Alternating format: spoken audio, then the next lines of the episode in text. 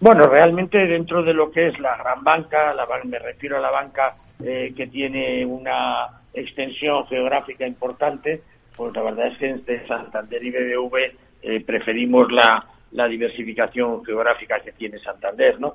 Eh, dentro de eso, bueno, es indudable que estamos ante unos ejercicios donde los márgenes de las entidades y de Santander, evidentemente también, pues eh, pueden aumentar de forma significativa.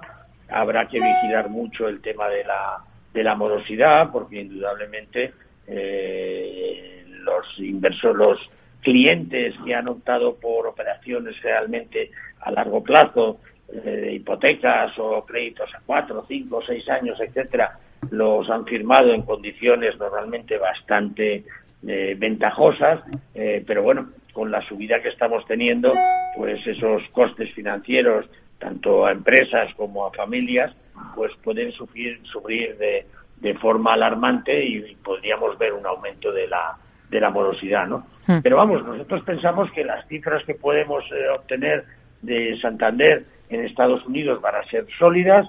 Eh, pensamos que en Reino Unido las cosas también le pueden ir bien, a pesar de que la crisis en, en Reino Unido también es muy, muy fuerte y en Brasil esperamos ¿no? que haya una cierta reactivación económica que también le permita buenos márgenes a, la entidad. ¿no? O sea que yo creo que Santander está, mm, por supuesto, para mantener, pero yo creo que también en estos momentos incluso para entrar. ¿no?